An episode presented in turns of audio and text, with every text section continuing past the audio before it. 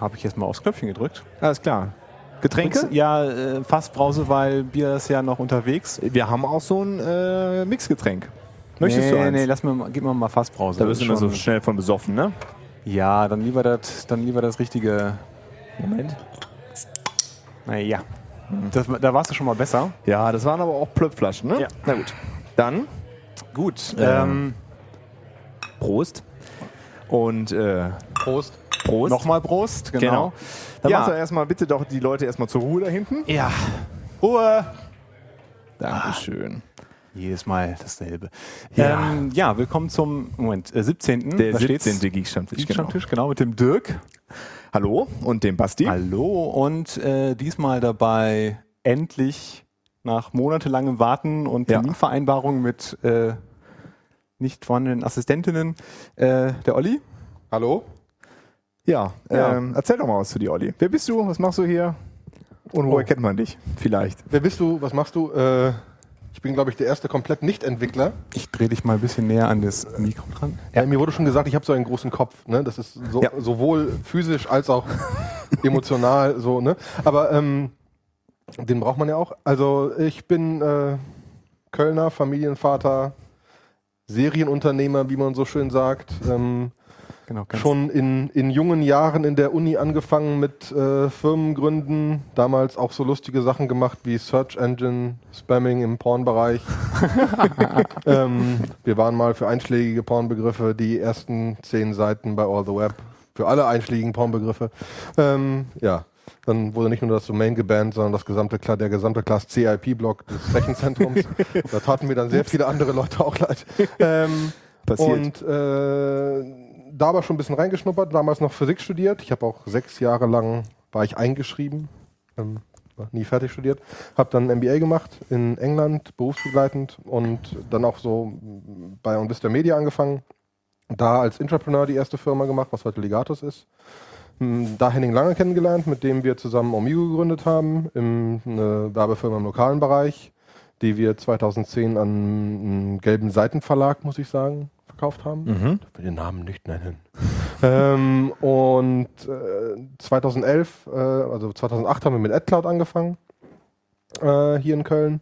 Und das haben wir 2011, wurde das von der Deutschen Post gekauft als Teil ihrer Online-Marketing-Strategie. Ähm, und die letzten zwei Jahre waren wir jetzt da, weiterhin als Geschäftsführer und sind, wie das so meistens ist, jetzt seit April raus, auf freien Füßen. Henning war, hat erstmal Urlaub gemacht, zehn Wochen. Ja, aber Schön. mit Familie war schön, ja. Hat auch schöne Fotos geschickt, die man nicht sehen will. Okay. So mit Delfinen schwimmen und so Sachen. Äh, und seitdem überlegen wir so ein bisschen langsam daran, was wir denn als so nächstes machen werden. Wie man das so macht, als äh, habe eine Firma verkauft, ähm, macht man zwei, drei, vier Investments. Mhm. Haben wir auch gemacht. Stellen aber schon fest, wir sind Unternehmer und wollen wieder irgendwie selbst was machen. Einmal Serial Founder, immer Serial Founder. Ja, es gibt ja relativ viele, die irgendwie sagen, ja, und jetzt äh, helfe ich lauter Startups, das skaliert irgendwie besser. Ähm, aber wir wollen es auf jeden Fall wieder selber machen. Wir wissen noch nicht genau wie und was genau, aber ähm, es soll auf jeden Fall in, in, in Köln sein und äh, wir sind hier verwurzelt, wir sind hier gerne, wir haben hier beide unsere Familien und dementsprechend werden wir auch hier bleiben. Also euch zieht nichts nach Berlin. Uns zieht in dem Fall nichts nach Berlin. Ich habe das heute schon äh, auch mit jemand anderem diskutiert. Äh, kommen wir gleich noch zu. Wenn man eigentlich Berlin nimmt, muss man ja sagen, okay, Be Be Berlin, ich bin irgendwie Zentrum Berlin. Und was ist dann Berlin? Das ist so eine Stunde Autofahrt. Links, rechts, oben, unten ist immer noch Berlin. So Mhm. ungefähr. Und wenn ich eine Stunde Autofahrt von Köln Zentrum nehme, dann bin ich aber in Frankfurt, dann bin ich in Bochum, dann bin ich in Düsseldorf, dann bin ich in sonst wo. Und dann ist die Gegend wirklich schon ziemlich groß. Wir wissen auch von vielen Leuten, die jetzt mehr im B2B-Bereich Firmen gegründet haben, die sagen, Berlin ist zum Kotzen dafür, weil du halt nicht wegkommst. Ja. Du hast irgendwie einen Popel-Flughafen, wo du dich echt so fragst, wenn du da ankommst, auch das erste Mal und denkst, Das ist ist jetzt der Flughafen von Berlin? Ja, da arbeiten sehr dran. Ist das, genau, da arbeiten ja dran. Äh, wie war das neulich? Ich war neulich bei einer Veranstaltung vom HTGF, äh, vom Hightech Gründerfonds, beim, beim, beim Family Day 2013. Ähm, hochgerechnet kostet im Moment der noch nicht eröffnete Berliner Flughafen so viel Geld im Jahr wie in Deutschland in Startups investiert wird. Ah, toll. Das ist einfach nur, weil die da ja rumfahren müssen und Ja. putzen müssen und die Bänder müssen laufen, damit das nicht alles verrostet und so. Ja. Ähm, und das kostet ein paar Millionchen. Heißt das dann, dass viel in Startups investiert wird? Oder Nein, nein. Das, das heißt A, dass wir irgendwie noch hinterherhinken, ähm, äh, aber auch, dass äh, der Flughafen teuer ist. Aber dementsprechend ist halt einfach Köln, du hast zwei große Flughäfen, für uns ein Traum. Wir hatten bei AdCloud ja auch ein Office oder haben ein Office oder AdCloud hat ein Office. Ich bin Schwierig, ist ne? immer noch immer noch kompliziert. Ähm, ein Office in Paris und da ist einfach der Thalys von hier nach Paris ist ein Traum. Du nimmst halt ein erste Klasse Ticket, was irgendwie zwei Cent mehr kostet als ein zweite Klasse Ticket, Mhm, versteht ja, keiner. Die Preise sind echt Sitzt warm. aber, sitzt aber mit irgendwie Wi-Fi im Abteil, kriegst Frühstück, Kaffee, sonst was gebracht, fährst morgen um sechs los, bist um 10 da, fährst um 18 Uhr zurück und gut ist. Ne? Also das ist äh, Hammer. Und das macht Köln einfach unglaublich interessant. Du hast super Unis hier. Das ist eine von den Hauptsachen, die ich im Moment so ein bisschen gemacht habe in letzter Zeit. Ähm, versuchen zu schauen, was es denn hier noch so, so wirklich gibt, was, was an verschiedenen Bereichen passiert. So zum Beispiel äh, war ich hier beim, beim Gründungsnetzwerk. Ups. Entschuldigung. Stefan. Hofer Probst. Ist ja ein Stammtisch, ne? Ja, genau. Ist ja ein Stammtisch. Ähm, war ich an der Kölner Uni im, im, im, bei den Gründungen, was da so passiert, werde demnächst nochmal gucken, dass ich nach Aachen komme, da genauer gucken, weil das passiert hier einfach schon wirklich viel. Jetzt die, die bisschen Zeit, die ich seit irgendwie Mitte März hatte, rumzugucken, hat dazu geführt, dass man erstmal ein bisschen sieht, was hier wirklich alles passiert. Mhm. Und es ist, es ist wirklich viel und es sind teilweise echt abgefahrene Lachen, Sachen. Es gibt äh, Food Loop äh, an der Uni, kümmert sich um äh, Aldi schmeißt Sachen, die in vier Tagen ablaufen, weg, Ja. weil sie keiner mehr kauft. Es gibt einen neuen Standard für diese Barcodes, der in so zwei Jahren Pflicht wird, wo dann unter anderem auch das Haltbarkeitsdatum drin inkodiert ist, Okay. weil das nicht mehr nur ein, das, ein Produkt, sondern noch mehr Informationen sind. Und da kannst du rein theoretisch dann bei Aldi sagen, ja, automatisch, Jungs, alles, was nur noch vier Tage haltbar ist, das konnte jetzt 20% weniger, kennt die Kasse von selbst Okay. ne, solche Spielwiesen machen. Die ist auch Riesenthema beim World Food Program im Moment, bei der UN grundsätzlich, wie viel Essen wir wegschmeißen. Mhm. Ne, keine Ahnung, es gibt, es gibt ein Startup an der Kölner Uni, die eine App angefangen haben zu bauen, die Forstbetrieben hilft zu wissen, wie viele Bäume sie denn eigentlich wirklich haben.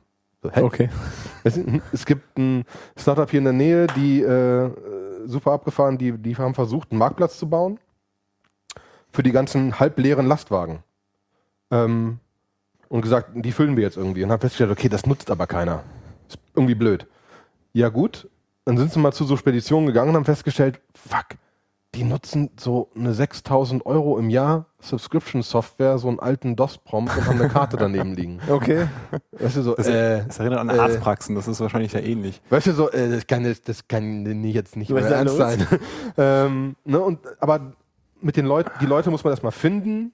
Ähm, die Leute, die Leute müssen auch auf einen zukommen lernen. Das sind ja relativ viele Sachen, die wir versuchen im Moment so ein bisschen zu pushen. So schon so seit anderthalb Jahren oder so bin ich teilweise so mit Manuel Kohlmann, Thomas Grother etc. dran zu versuchen, dass den Gründern auch mal klar ist, sprecht uns doch an. Ne? Mhm. Also wenn ihr schlimmstenfalls sagen wir, finden wir blöd, Ja. aber sprech mit dem, aber sprech uns einfach verdammt nochmal an. Stört ja nicht. Ähm, und diese Kultur fängt langsam an zu funktionieren. Besonders fängt es langsam an schön zu sein. Wir haben jetzt so irgendwie dank dem Clusterhaus, ähm, dank dem Startplatz, Solution Space am Brüsseler Platz, Capnamics sitzt irgendwie mittendrin als VC so ungefähr. Diese Gegend irgendwie so Mediapark, Friesenplatz, Stadtgarten, irgendwie so. Da fangen sich an, ein bisschen mehr Sachen zu clustern. Und plötzlich läuft man auch in Köln in der Gegend rum, in diesem Bereich und stellt fest, ach, den kenne ich ja. Und guck mal da, der. Ja. Und, ne? und das, das passiert plötzlich, weil es sich versucht, ein bisschen zu clustern. Wir brauchen noch irgendwie ein Oberholz. Wir haben noch keinen Café wie in Berlin, wo Ja. halt, ne, wo, wo, wo so, du bist in Berlin von außerhalb, wo gehe ich jetzt hin? Oder du bist in Köln von außerhalb, wo gehe ich jetzt hin? Im Moment gehst du wahrscheinlich eher in Starter, äh, in, in den Startplatz oder schaust im Clusterhaus vorbei, aber schöner wäre, wenn wir irgendwo einen Platz hätten, wo die Leute wirklich hingehen könnten. Das fehlt noch, aber da sind auch verschiedene Leute dran, da irgendwas hinzukriegen. Mhm. Vielleicht sind wir da ja sogar dran irgendwann. Wäre eigentlich so mein Traumbüro. Du machst so, mit, so, mit so einem Café angeschlossen. Eigentlich, eigentlich habe ich mir überlegt, ich hätte eigentlich gerne, also da wir bei den neuen Ideen überlegen, ob das, ob das teilweise virtuell ist, mit den meisten Leuten, mit, mit denen man spricht, es ist schon sinnvoll, dass man sich öfters mal trifft. Das heißt, sagen wir mal virtuell, aber 150 Kilometer Entfernung. Das heißt, so zwei Tage die Woche kannst du mal kommen. Aber dann eigentlich so ein Café mit ein paar Räumen oben drüber, Mhm. die mehr so einen Meetingraumcharakter haben. Ja, da habe ich auch schon öfter drüber nachgedacht, dass das extrem geil wäre, sowas zu haben. Vor allem, wenn du so rumguckst, auch wenn damals noch jetzt AdCloud etc., die Leute sitzen halt auf ihren Beanbags auf der Couch, sonst wo, also das ist eh kreuz und quer. Und Ja. dann sitzt wieder in irgendeinem Meeting an irgendeinem Tisch. Äh, ist eh nicht so, dass du jetzt unbedingt für alle Schreibtische brauchst. Ja, genau. Ja, und eine Kaffeekultur und irgendwie ein schönes, äh, schönes Essen im Haus zu haben, ist, ist ganz Und cool, ne? Die Leute kommen Leute halt, kommen einfach, andere Leute kommen vorbei, ist inspirierend, Ja. ist super. Und äh, es gibt ja mehrere Sachen, die da funktionieren. Ein Freund von mir hat ein Research Paper gemacht über so alternative Unternehmenskulturen und Unternehmensstrukturen und so weiter. Da gibt es in Holland einen Versicherer, die irgendwie keine Ahnung, 4000 Leute haben, haben ein Büro für 800 Leute, Mhm. weil alle so virtuell arbeiten. In dem Büro für 800 Leute gibt es so lustige Sachen wie, da ist ein Café oben drin. Da gibt es jedes Jahr eine Umfrage, ob der Kaffee besser oder schlechter ist als Starbucks. Wenn der Kaffee schlechter ist als Starbucks, wird der Pächter rausgeschmissen, der nächste geholt. Okay. ähm, und die haben aber dann noch so Kleinigkeiten wie, die haben 4000 Schließfächer in dem Büro. Okay, also für alle Jeder- 4000 Angestellten. Ja, die Hälfte davon ist leer, die wird, Ja. ne, aber da ist ein Schließfach, deinem Schlüssel und deinem Namen drauf. Okay.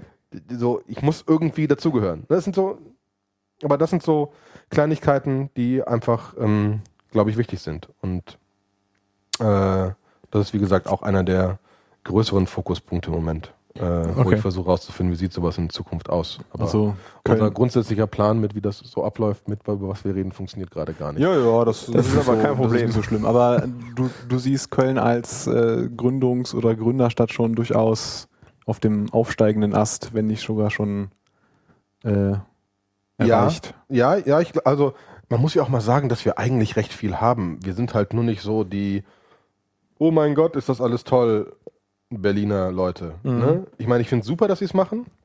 Ich finde auch super, dass Eamon so rausgebrüllt hat, wir sind toll. Vielleicht hätten sie rausbrüllen sollen, wir sind toll, wenn sie schon halbwegs wissen, dass es funktioniert. Ja. Aber auch so früh rauszubrüllen ist fein. Wir wollen ja große Sachen haben, da muss man auch mal lauter sein. Das gehört ja einfach auch dazu. Das haben wir in Köln nicht so. Aber wir haben halt ein paar echt große Sachen hier gehabt. Ne? Also hier ist nun mal ein QSC und hier ist, äh, hier ist ein Non-Vista gewesen und ein IS Teledata und ein Sedo und, äh, und also es sind eine ganze Menge Sachen, die wirklich groß sind, die wirklich hier, hier gestartet sind und hier weiterhin geblieben sind. Ja. Und das muss man einfach mal akzeptieren. Und es sind auch einige Investoren hier.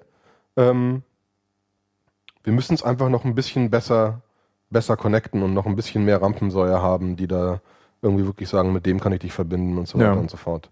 Aber das äh, fängt langsam an, auch über diese Gegend, die stattfindet. Es ist wirklich so, dass wir im Startplatz sitzen und kommt plötzlich ein Jörg Binnenbrücker vorbei mal oder irgendwer anderes und du sagst, ah, hallo. Ne, das, dafür brauchst du aber dieses Zentrum, wo die Leute auch sagen, da kann ich jetzt mal hingehen und wenn ich da jetzt hingehe, dann Treffe kann ich auch Leute. sinnvoll einen Kaffee trinken. Ne? Dann kommt halt T-Venture vorbei und steht plötzlich da und trifft sich mit ein paar Leuten. Ähm, und das ist halt schon spannend. Aber dafür brauchst du diese einfach, einfach diese Gegenden. Und deswegen auch, ähm, ich finde euer Büro toll, Mhm. aber eigentlich muss das in einer anderen Gegend sitzen. Also gut, ihr seid nicht Startup, aber vom Prinzip her, wenn ich ein Startup höre, der sagt, ich will aber unbedingt in die Südstadt, sage ich, ey, Dude, äh, Nee. warum, warum machst du das hier? Der Ne? Südstadt Weil, ist du, ja, weil du unbedingt in die Südstadt willst oder weil du eine Firma gründen willst? Ja. Und dann kannst du ins Clusterhaus ziehen oder in den Startplatz gehen oder irgendwo in der Gegend sein, aber ja, macht sonst keinen Sinn. aber wir sind hier Ne? nicht in der Südstadt, ne? Ja, okay, ihr seid nicht, das tut mir jetzt auch schrecklich leid. War das jetzt, denn war das jetzt ein hier? Schimpf? Ist das die, äh, Neustadt Süd Neu- oder? Nee, ich habe keine Ahnung. Innenstadt. Ja, es ist halt mitten Nordstadt Süd ist das. Ich ja. glaube, das ist, also zumindest steht das beim beim Finanzamt. Ich Ja, weiß ja, gar ich nicht. habe keine Ahnung. Wie auch immer. Aber das, was man typischerweise als Südstadt in Köln bezeichnet, ist das hier auf jeden Fall nicht. Ja. Das fängt nämlich am Kludwigplatz an. das das noch- war wahrscheinlich mal früher Südstadt, dann fanden sie es scheiße und haben sie sich Nordstadt Süd genannt. Naja, irgendwie sowas. Ich, Ja, ich, weiß es ich, ich weiß es nicht genau. Das heißt, äh, wo, wo wäre denn der Spot? So Mediapark in der in Mediapark, Friesenplatz, Stadtgarten. Das ist so die, die Schneise. So vom Gefühl her jetzt, das ist da, wo man Leuten einfach so auf der Straße über den Weg läuft. Also, Okay. Ne? Und äh, Dann müssen wir vielleicht mal umziehen, Basti. Der, schauen wir mal, ne? Ja. Äh, ich wollte gerade noch irgendwas sagen, aber ich weiß nicht. Ja, nee, aber also gut, also ich, ich finde ich finde es interessant, weil, also du hast ja schon immer gesagt, Köln ist irgendwie super so für äh, Gründer und so und Gründung allgemein, äh, aber trotzdem kenne ich immer noch viele, die sagen, so, wir gehen nach Berlin, wir wollen nach Berlin Ja, das dauert Ähm, auch ein bisschen. Die gehen dann einmal nach Berlin und dann stellen sie fest, dass der Android-Entwickler, den sie gerne hätten, 120.000 Euro kostet, weil er sich vor Jobs nicht retten kann. Und Mhm. dann sagen sie, oh, Kacke. ähm, da ist einfach die Competition immens. Ne? Gibt es dann auch wieder Zurückmigration von Es gibt Berlin auch wieder? Zurückmigration. Es gibt auch Firmen, die einfach sagen, ja, okay, hat keinen Sinn gemacht, zumindest meine Entwicklung ziehe ich wieder irgendwo zurück. Ähm, weil einfach die, ja, was in Berlin Sinn macht, ist, ich nenne es mal Fußvolk.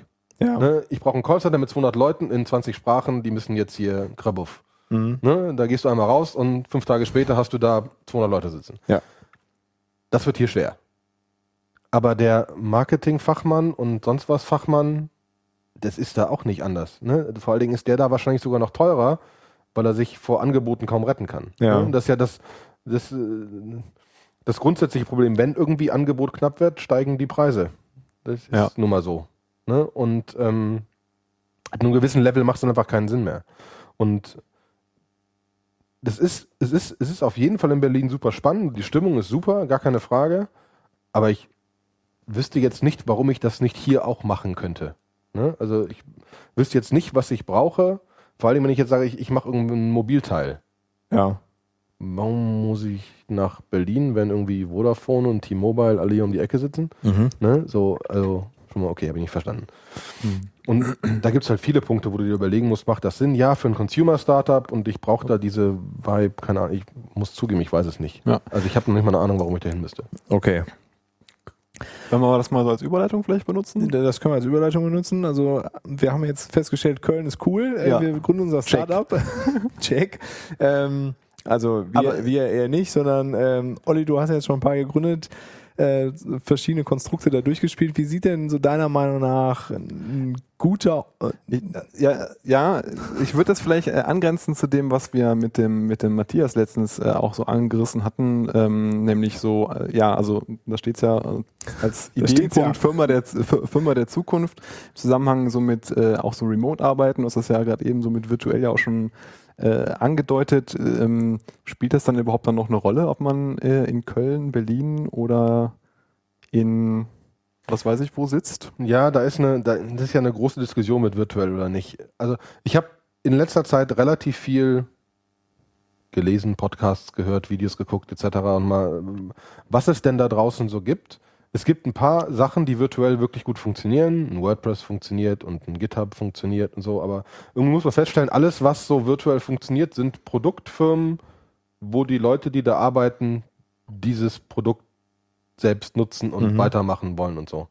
Wenn ich mich davon schon ein bisschen weg entferne, dann geht es doch vielleicht wieder ein bisschen mehr in Richtung, ich brauche doch irgendwie einen Produktmanager, der irgendwie mit dem Kunden spricht und so weiter, wenn, Ja. das, wenn das nicht inhärent aus den Leuten rauskommt. Und ähm, darüber hinaus ist auch, wenn du mit Menschen sprichst, es ist einfach so, dass wenn du zusammensitzt, ist die Interaktion eine andere. Und das momentane Gefühl ist, dass ich es wahrscheinlich, ich würde den Leuten gerne erlauben, weil wir auch gute Erfahrungen damit gemacht haben, zu Hause zu arbeiten. Aber ab und zu sollte man zusammensitzen. Ne? Es hilft einfach ungemein, sich gegenüber zu sitzen und einfach ganz kurz was zu diskutieren. Es ist auch spannend im Moment, weil wir ja äh, mit Timo ersten Entwickler schon eingestellt haben, Mhm. der ab und zu mal Homeoffice macht. Dann haben wir jetzt schon eingeführt, dann ist ein Hangout auf. Das ist am Anfang etwas verwirrend, weil man immer so jemanden rechts auf seinem Bildschirm sitzen hat. Okay. Aber es ist trotzdem so ein bisschen so ein ähnliches Gefühl, weil man sich kurz so äh, hier ne, kurz über irgendwas unterhält und auch nur über was Komisches unterhält. Ja. Ähm, man sitzt nicht ganz so alleine da, ähm, muss aufpassen, was man irgendwie macht, weil normalerweise sitzen die Leute nicht so rechts auf dem Bildschirm, sondern mehr so weiter weg. Ja, genau. Ähm, vielleicht muss man sich dann auch irgendwas überlegen. Aber vom Prinzip her ist das schon, du brauchst in meinen Augen diese Interaktion. Aber es gibt so einen netten Satz von Die Hook, es, es geht nicht darum, was du in die Leitung vorne reinpumpst, sondern das, was hinten rauskommt. Mhm. Und wenn bei irgendwem mehr hinten rauskommt, wenn er halt irgendwie äh, zu Hause arbeitet, dann muss er eigentlich zu Hause arbeiten. Später das umzubauen, glaube ich, geht nicht, aber wenn du dir von Anfang an überlegst, wie setze ich meine ganzen Sachen auf, dass ich das erlauben kann, dass das so funktioniert, dann macht das, glaube ich, Sinn. Weil die guten, wie ein, wie ein WordPress sagt, die sehr guten Leute werden nicht alle in Köln sitzen. Ja. Und wenn ich nur mal den besten Mensch für irgendwas haben will, dann sitzt er irgendwo anders. Jetzt ist nur meine Frage, ob ich mir am Anfang sage, ja, okay, aber 200 Kilometer reicht mir, dann kann der ab und zu nochmal kommen Mhm. und gehe ich diesen Trade-off ein, ja oder nein? Moment vom Gefühl her würde ich sagen, ja, gehe ich ein. Ähm, aber es ist immer so ein Zwiespalt. Es hängt wahrscheinlich wirklich davon ab, wer als, wer als nächstes kommt und irgendwie sagt, da würde ich gerne mitmachen, wenn wir mal grob wissen, was wir tun. Ähm, was wir noch nicht wissen. Äh, es geht aber mehr auch darum, wie setze ich denn so eine Firma auf und warum, warum arbeiten Leute denn überhaupt in einer Firma? Und das ist das, was ich mit diesem Stichpunkt hier so Firma der Zukunft. Ähm, da wird im Moment relativ viel drüber geredet. Es gibt relativ viele Konferenzen mittlerweile darüber. So äh, Business Model Generation, irgendwas, Konferenzen, wo, wo, wo sehr allgemein, was sind denn eigentlich die Probleme, die wir heute noch irgendwie lösen? Früher war es halt so, da ein sehr schöner, sehr schöner Talk von, von, von Gary Hamill, ähm, äh, Future of Management. Das, was wir an Management heute kennen, Division of Work und sonst was und, und äh, irgendwie irgendwelche Bonussysteme, bla, etc. Das kommt irgendwie daher, dass wir irgendwie 1890 hatten wir halt 90 Prozent der Weltbevölkerung haben irgendwie auf dem Land gearbeitet und 1915 hat dann plötzlich äh, Ford 250.000 Autos produziert und Leute standen am Fließband und wir mussten halt diese Roboter möglichst effizient in kleine Stücke unterteilen mhm. und dann mussten wir gucken, macht der jetzt 10 Reifen ans Auto oder 15 Reifen ans Auto in der Stunde. Und das haben wir aber nicht mehr. Aber das ist noch das Managementprinzip, unter dem wir arbeiten. Mhm. Und da ist nur einfach die Frage, was ist denn das andere Managementprinzip? Vor allen Dingen, wenn du sagst, und das ist das, weshalb wahrscheinlich auch GitHub und WordPress so gut funktionieren,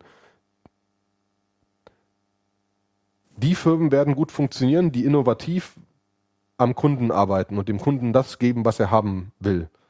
Wenn das aber so ist, dann müsst, dann muss die Entscheidungsfreiheit, was gemacht werden soll, auch irgendwie bei den Leuten liegen, die mit dem Kunden interagieren. Wenn das aber so ist und du eine Standard-Management-Hierarchie hast, dann passt das nicht mehr, weil der Manager hat dann irgendwie zehn Sales-Leute, ist aber nie beim Kunden, weil er seine mhm. zehn Sales-Leute managen soll. Ja. Dann ist nun die Frage, was für eine Entscheidungsmacht kannst du demjenigen denn geben? Es gibt ein Hotel in Amerika, die zum Beispiel etabliert haben, dass jeder Mitarbeiter im Hotel hat 2000 Dollar, um in, im Einzelfall, also auch mehrfach am Tag rein theoretisch, ähm, um ein Problem eines Kunden zu regeln. Okay. Ne? Die werden natürlich sich, sich darum kümmern, nicht jedes Mal, oh, du hast ein Problem, hier sind 2000 Dollar. Das wird irgendwann, äh, bin ich blöd gesagt, glaube ich. Ja. Äh, aber vom Prinzip her haben sie diese Freiheit. Limit ist 2000 Dollar, bis dahin kannst du alles machen, kümmere dich darum, dass der Kunde glücklich ist. Ja. Und das ist deine Entscheidungsfreiheit. Äh, Whole Foods hat ähm, das so organisiert, dass die in allen Märkten ist dann, dann ist ein Team zuständig für frisches Obst. Die haben volle Transparenz über alle KPIs der anderen frisches Obst-Teams und haben auch so ein Stacked Ranking, wer macht denn wie viel Umsatz und so weiter und Ja. wer hat das frischere Obst und die besseren Kundenbewertungen und so weiter, können aber komplett selbst entscheiden, wo sie jetzt einkaufen, wie sie einkaufen, was für Obst sie reintun und so weiter, sehen aber immer, was die anderen tun. Du brauchst ja wieder irgendein Feedback-System, dass die Leute Ja. das wissen. Ähm, bei Valve ist es ja so, dass die Leute ähm, keinen Chef haben. Also Valve ist relativ bekannt, gibt das Valve Handbook, wo halt explizit ist, Valve, du hast keinen Chef, du wirst eingestellt, dann gibt es das Valve Handbook, hier sind 45 Seiten, lies mal, die ersten fünf Seiten steht drin, deine erste Woche, dein erster Monat wird kacke, lass dich massieren oder so, du wirst schon irgendwann rausfinden, was du tun sollst, weil es wird dir keiner sagen. Okay. Wir haben dich eingestellt, weil wir glauben, du kannst Probleme bei uns lösen, aber da hört es dann mal auf. Alles Such klar. dir einfach deinen Job. Das ist spannend, wenn du die richtigen Leute einstellst. Auf der anderen Seite hat aber Valve auch ein komplettes Stacked Ranking. Was man so von Microsoft kennt. Heißt, die Leute werden einsortiert von oben nach unten. Bei Microsoft so, die unteren 5% werden halt gefeuert. Ne? Mhm. ähm, das ist bei denen nicht unbedingt der Fall, aber du brauchst halt eine relativ transparente Liste, wo du sagst, okay, hier stehe ich und die finden alle, ne, mehrere Leute bewerten mich und sagen, okay, du bist einfach, du machst nicht so viel Mehrwert wie der. Ja. Ne? Weil jetzt einfach nur Friede, Freude, Eierkuchen, jeder sucht sich seinen Job, funktioniert halt nicht. Äh, du musst dann schon so, so Kleinigkeiten machen wie, ja, du kannst jedes Projekt starten, aber du brauchst mindestens eine zweite Person, die auch sagt, das ist jetzt wichtiger als alle anderen Sachen, die ich tun könnte. Ja. Und erst dann kannst du starten. Hm. Und das sind halt so relativ viele Überlegungen. Wie würde die Firma aussehen, bei der die sehr guten Leute arbeiten, die alle nicht für Geld arbeiten? Weil, weil, weil Geld könnten die irgendwo verdienen, würden in Großkonzernen gehen, sonst wo, wenn sie einfach nur Geld verdienen wollten. Ja. Ähm, Und es ist ja relativ klar, dass die, die sehr guten Leute sind besser, besser, als sie teurer sind. Ja. Ne? Ja, ja. so. Äh, ich feile immer noch daran, wie man das ausdrückt, aber so ungefähr so. Ähm, und dann ist aber nur die Frage, wie kriege ich die denn? Und wenn ich sie nicht wegen Geld kriege, wegen was kriege ich sie denn? Und Überproportional ist das Wort, das du suchst. Ähm, überproportional besser. als die Geld kosten. Sehr schön, Dankeschön. Siehst du, hat sich der Geekstand schon gelohnt. Ja. Ich gehe jetzt. ähm, aber das ist genau die Frage, die, die mich im Moment so ein bisschen umtreibt, weil wenn wir jetzt eine Produktidee haben und sagen, okay, wir fangen jetzt an, ja, wir werden Leute finden und so weiter, aber wenn wir einfach mal auf Basis einer Struktur, wie wir sagen, wie diese Firma aussieht, gewisse sehr gute Leute schon interessieren oder sogar einstellen können, dann mache ich mir keine Sorgen, dass wir ein gutes Produkt umsetzen können. Das ist dann nicht mehr, also Automatisch. das ist dann automatisch. Ob es funktioniert oder nicht, kann ich vorher keiner sagen, kann auch bei uns keiner sagen. Es ist immer so, ja, VCs drücken einem jetzt sofort die Karte in die Hand, hey, zwei Firmen verkauft an irgendwie gelben Seitenkonzernen, größten Konzernen überhaupt so ungefähr und äh, hier, sag Bescheid, wenn du das machst. Aber du weißt trotzdem nicht, ob es funktioniert. Ja. Du hast vielleicht eine bisschen bessere Wahrscheinlichkeit, dass es nicht komplette Grütze wird. Aber ob es groß wird, wirklich groß wird, weiß man halt auch nicht. Da gibt's auch wieder so ein nettes Buch, ähm, Anti-Fragile von Taleb, der genau das halt analysiert hat. Wenn du dir Optionsscheinhandel anguckst, 365 Tage, 90% Profit kommen aus einem Tag. Du nimmst die 365 Tage halt einfach mit, damit du diesen einen Tag auch mitnimmst. Ja. Weil du weißt vorher nicht, wer der eine Tag ist. Google wollte für ein paar Millionen Yahoo verkaufen, weil irgendwie sie wussten nicht, ob das jemals funktionieren sollte. Ne? Äh, Penicillin war ein Zufall, Viagra war ein Zufall. Das war alles nicht geplant. Dann ist, dann ist bloß die Frage nach Taleb, wie baue ich denn etwas auf, dass ich so ein Grundrauschen habe, dass ich nicht kaputt gehen kann Mhm. und möglichst viele Sachen ausprobieren kann, um irgendwann diesen Spike mitzunehmen. Und das ist so ein bisschen die Frage jetzt. In dem Wissen, dass auch Jeff Bezos, du musst viele Sachen ausprobieren, um Innovation zu haben. Ähm, Andreessen Horowitz, Software will lead the world. So Grundsatzsachen, wo wir auch sagen, ja, passt. Und wie sieht dann diese Firma aus? Was müssen wir dann machen? Was für Freiheiten müssen wir den Leuten geben? Was, wo müssen wir Einschnitte machen, dass wir sagen, ähm, das muss aber jetzt sein, ob wir es wollen oder nicht. Ähm, da gibt es eine Idee, die wir so grundsätzlich haben, die im Moment so, so unter dem Codenamen Developer Loveland formiert. Theoretisch ein Scheißname, aber ähm, wir werden den Namen irgendwie nicht los. Äh, könnte man auch mit DLL abkürzen, ist dann auch, aber ist auch. äh, Oh, äh, wird nicht besser, ne? Aber, nee, äh, überhaupt nicht. So ein Logo ist dann so weiße Schrift auf blauem Grund. Aber die Idee war halt einfach, oder die Frage war, wie kriegen wir denn jetzt sehr gute Entwickler und wie kriegen wir daneben noch Innovation und wie kriegen wir daneben noch irgendwie ein Grundrauschen? Und ähm, da ging es so ein bisschen darum, dass wir sagen, okay, wenn wir die intrinsisch motivierten Leute haben wollen und die sehr guten Leute haben wollen, dann haben die wahrscheinlich sogar noch eine Idee. Und wenn wir denen jetzt mal erlauben, erlauben in Anführungszeichen, wenn wir sagen, mach doch mal einfach deine Idee, du bist aber bei uns komplett eingestellt und es gibt kein Failure-Risiko, sag ich mal. Ähm, was kommt denn dabei raus? Vielleicht kommt was raus, was unglaublich gut funktioniert. Derjenige hat sich nur bis jetzt noch nicht getraut und hat auch keinen blassen Schimmer als Entwickler, wie er jetzt Geld raisen soll und wie er seine Marketingstrategie macht und sonst was. Ähm, nach verschiedenen anderen Gesprächen mit anderen Leuten ist es auch so, dass der eh ein bisschen noch wahrscheinlich Coaching braucht, in Anführungszeichen. So, das ist zwar nicht schön, aber reicht und mach mal eher hier.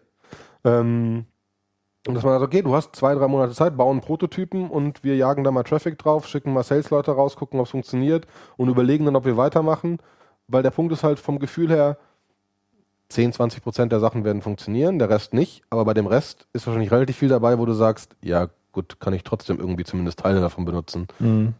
Und ich habe irgendwie einen intrinsisch motivierten, sehr guten Entwickler, der dann quasi eingestellt ist, wieder eine andere Idee entwickeln kann in, in einem kleinen Teil seiner Zeit und dann an anderen Ideen mitarbeiten kann. Oder man macht dann halt noch Freelancer-Aufgaben oder so mit irgendwelchen anderen Projekten, wo immer wieder Sachen an uns rangetragen könnt ihr uns nicht mehr hier helfen oder hier helfen, mit der man quasi dieses Grundrauschen erzeugt, wo man sagt, okay, kaputt gehen tut das nicht Mhm. macht noch eigene Ideen etc. Ähm, finanziert kriegen wir das ja auch. Ähm, und das sind so, so, so, das ist so eine, eine potenzielle Überlegung. wo zumindest relativ viele Gedanken reingeflossen sind. Ja. Ja, da haben wir uns ja von auf der Rückfahrt drüber unterhalten, Dirk. Also ja, vor allem ist es ja dann auch wichtig, irgendwie äh, ja auch, auch Infrastruktur dann zu bieten. Ne? Also ne, du findest irgendwie Leute, die haben irgendwie eine coole Idee, du bist der Meinung, die haben es irgendwie auch drauf, so ähm, sind dann, sage ich jetzt mal, Entwickler oder so. Äh, haben aber, wie du sagtest, halt keine Ahnung, wie verkauft man das denn eigentlich oder äh, oder auch so Produktsachen, ne? Also wie, wie formt man denn daraus äh, aus dieser Idee halt überhaupt ein Produkt, wie, wie vermarktet man das und so weiter. Da braucht man dann natürlich auch irgendwie Ressourcen, ähm, Ja, und Netzwerk das auch, ne? Und Netzwerk äh, ist, ja, kann ja dann auch, eine, genau, ist ja auch, äh, auch eine Ressource, um das halt auch dann irgendwie raus, rauszubringen, das irgendwie zu bewerben, unter die Leute zu bringen. Und das ist genau der Punkt, dass wir halt auch schon festgestellt haben, dass wenn man das so machen würde, ist eigentlich deine erste Sache, die du brauchst in der Firma, Leute, die halt gerade nicht Entwickler oder ich subsumiere es unter Menschen, die einen Prototypen zustande bringen. Mhm. Ne? Ähm, dann brauche ich gerade die anderen Leute. Dann brauche ich halt irgendwen, der theoretisch in allen Bereichen Sales machen kann oder irgendwen, der wirklich Produkte strukturieren kann und den Prozess managen kann, dass man zu einem sinnvollen Produkt kommt. Ja. Und vor allen Dingen nach den Gesprächen, die wir jetzt teilweise hatten, brauche ich halt Leute, denen den Leuten einfach auch sagt, nein, so jetzt nicht. Morgen ist der Analytics mit Funnel-Analyse drin. Mhm. Basta. Weil das brauchen wir jetzt. Das ist, ist es schön, dass man da noch das API besser kapseln kann und keine Ahnung was, aber das ist jetzt, ne? Ja. Funktioniert der API-Call, ja oder nein? Ja, gut, dann jetzt Dann scheißegal. anders. Ja, ja, genau. Das fällt der Entwicklern dann manchmal auch echt schwer. schwer. Und das äh, davon aus jemand zu haben, der das so ein bisschen, ähm, ja, den, den, den Adlerblick da hat, äh, zu entscheiden, was jetzt gerade wichtig ist und was das insgesamt weiterbringt, ist ganz wichtig, glaube ich. Ist halt im Ähm, Moment recht spannend in dem Sinne, dass die Idee ist ja eigentlich daraus entstanden, wie kriegen wir gute Entwickler und mehr so ein Hiring-Mechanismus. Ja. Und langsam bewegt sich so eine, in eine Richtung, wo es so eigentlich so eine eigene Firma ist und eigentlich vom Prinzip her Sinn macht. Ah, okay. Mehr wegen dem Ideen kriegen und die guten Entwickler dann nur ein Nebeneffekt sind. Damit kann man natürlich auch jedes Argument kaputt machen, wenn dann jemand kommt, ja, aber das funktioniert nicht, weil die Entwickler und so weiter, die kriegen das Produkt ja nicht. Und dann sagst du, ja, ich habe es ja eigentlich auch nur eingestellt. ja, aber das mit dem nur einstellen funktioniert ja nicht. Die wollen ja auch eine Idee. Genau. Hm, Äh, was ich aber viel wichtiger finde als irgendwie Netzwerk und Ressourcen und so, ist das, äh, das Nehmen von Risiko für die, für die Leute. Ich glaube, ganz viele machen keine Ideen oder setzen sich nicht dran, das selber zu machen, weil, weil sie Risiko sehen und das auch gar nicht vielleicht einschätzen können, wie hoch das ist. Wenn man ihnen da die Angst nimmt, dann können sie, glaube ich, viel freier arbeiten. Ja, solange es ja nur ihre eig- eigene Arbeitszeit ist, ist das ja sehr gut einschätzbar, ne? Das, äh, das Risiko. Also es ist dann im Zweifelsfall ist es halt dann das, was du halt normalerweise sonst halt verdienen würdest. Ja, Wenn das du sagst dich jetzt- du jetzt. Ja, aber du äh, musst jemanden, der, du musst jemanden haben, der dir die Entscheidung abnimmt, ob du jetzt noch einen anderen, Jo- einen anderen Job gerade annimmst. Es muss jemanden geben, der dir sagt, die nächsten drei Monate nimmst du das Telefon nicht ab. Brauchst du auch nicht. Und du musst dich danach auch nicht wieder reingraben und versuchen, deine Kunden wieder zu kriegen. Brauchst du nicht. Auf der anderen Seite kannst du natürlich auch sagen, du kriegst gerade die Leute, die diesen Sprung nicht wagen. Und ja. die Leute, die den Sprung eh wagen würden, die sagen, eh, ich mach das eh selbst. Ja, ja, Also, äh, meine ich ne? ja. Also es gibt viele Leute, die, die da Angst vor haben, aber trotzdem gute Ideen haben und eben nicht das, äh, ja klar kann man das selber abschätzen und alles mögliche und das Risiko ist viel geringer, als man gemeinem annimmt, aber viele Leute brauchen halt diese Sicherheit, damit sie sich wohlfühlen. Mhm. Ja, ja, ja. Das, deswegen Ja. meine ich. Also klar, die Leute, die, die einfach sagen, ja, kann ich abschätzen, scheiß drauf, die nächsten vier Monate äh, esse ich halt nur Nudeln mit Ketchup, dann, dann passt das halt, ne? Ja. Also die, die machen das Ding dann halt, aber vielleicht auch die nicht immer, ne, Basti? ähm, naja, auf jeden Fall für Leute, die gut sind, Ideen haben und ähm, ja, äh, irgendwie dieses Risiko nicht abschätzen können und nicht tragen wollen, ist das, glaube ich, ein ganz guter Ort. Ja, so ist, äh, danke. ähm, aber so ist ja auch im Moment bei, bei, bei den Gesprächen, die wir bis jetzt hatten, ist das, ist das genau das, das Feedback, das wir so kriegen. Wir versuchen es im Moment noch ein bisschen so zu qualifizieren im Sinne von, wie viel Geld brauchen wir denn dafür, um das vorzufinanzieren und wie viel, mit wie vielen Leuten wollen wir das machen und ne, wie groß kann das werden? Rein theoretisch ist nämlich, also A kannst du sagen, okay, mit ein paar Leuten kann ich das jetzt erstmal rein theoretisch anfangen äh, ob ich jetzt 50.000 Euro in ein Startup investiere oder einen Mitarbeiter für ein Jahr zahle, es kommt quasi aufs Gleiche raus und die Wahrscheinlichkeit, dass was Profitables dabei rumkommt, ist wahrscheinlich auch nicht großartig unterschiedlich. Ja. Ähm, Aber um dieses Grundrauschen zu erzeugen, muss er ja schon ein bisschen äh, Masse auch haben, oder? Also Genau, das ist halt dann die Frage. Das kann auch so funktionieren nach einer gewissen Zeit, wenn du dann fünf, sechs Leute hast, keine Ahnung. Dann glaube ich, kann das auch so funktionieren, weil du ja gar nicht so viel Grundrauschen brauchst. Und äh, ich habe neulich mit, äh, also es, es gibt ja auch sehr abgefahrene Freelancer-Gehälter da draußen, so Junior McKinsey-Leute, die dreieinhalbtausend Euro am Tag kriegen und so. Ne? Ähm, muss man gucken, was man dann macht. Äh, aber wenn das grundsätzlich Sinn macht, so, macht das natürlich eigentlich unmenschlich Sinn, wenn du 100 Leute bist. Ja. Dann ist es nur nicht mehr so aus der linken Hosentasche zu. Ne? Dann, Ja, dann brauchst du ein bisschen Geld dahinter, um es zu puffern, wenn mal Sachen nicht funktionieren. Musst gucken, wie machst du das Grundrauschen, wen setzt du auf welche Projekte, wie managst du diese Teams. Aber eigentlich macht es dann gerade in Großsinn. Und das ja, das ist ja auch so ein bisschen, wo ich zugeben muss, was immer so, so, so, so bei Startups, die man so trifft, nervt, die sind so, so klein denken. Mhm. Ne? Ja, wir denken jetzt ja nicht, dass das ist auch so die Frage, ist das etwas, was wir jemals irgendwen kaufen lassen wollen? Oder wollen wir das eh nicht? Dann willst du halt jetzt auch nicht irgendwie 10 Millionen aufnehmen und irgendwie sagen, wir machen da ein Riesending draus. Ja. Dann willst du das langsam hochskalieren. Ähm, oder eher sagst, ja, vielleicht verkauft man irgend einmal eine von diesen Töchtern, wenn man denn will. Vielleicht aber auch nie.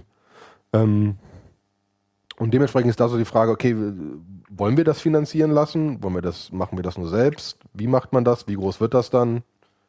Es äh, sind noch viele Gedanken. Und da muss ich ja sagen, ist mein lieber Kollege ja gerade erst aus dem Urlaub zurückgekehrt. Deswegen, Also die Brainstorming-Phase geht eigentlich jetzt erst richtig los. ja, die Geht Brainstorming-Phase war weiter. ja so, Olli, Olli stormt sein Brain, ja. Ja. Äh, genau, Braindump einmal und dann muss Henning weitermachen, weiterdenken.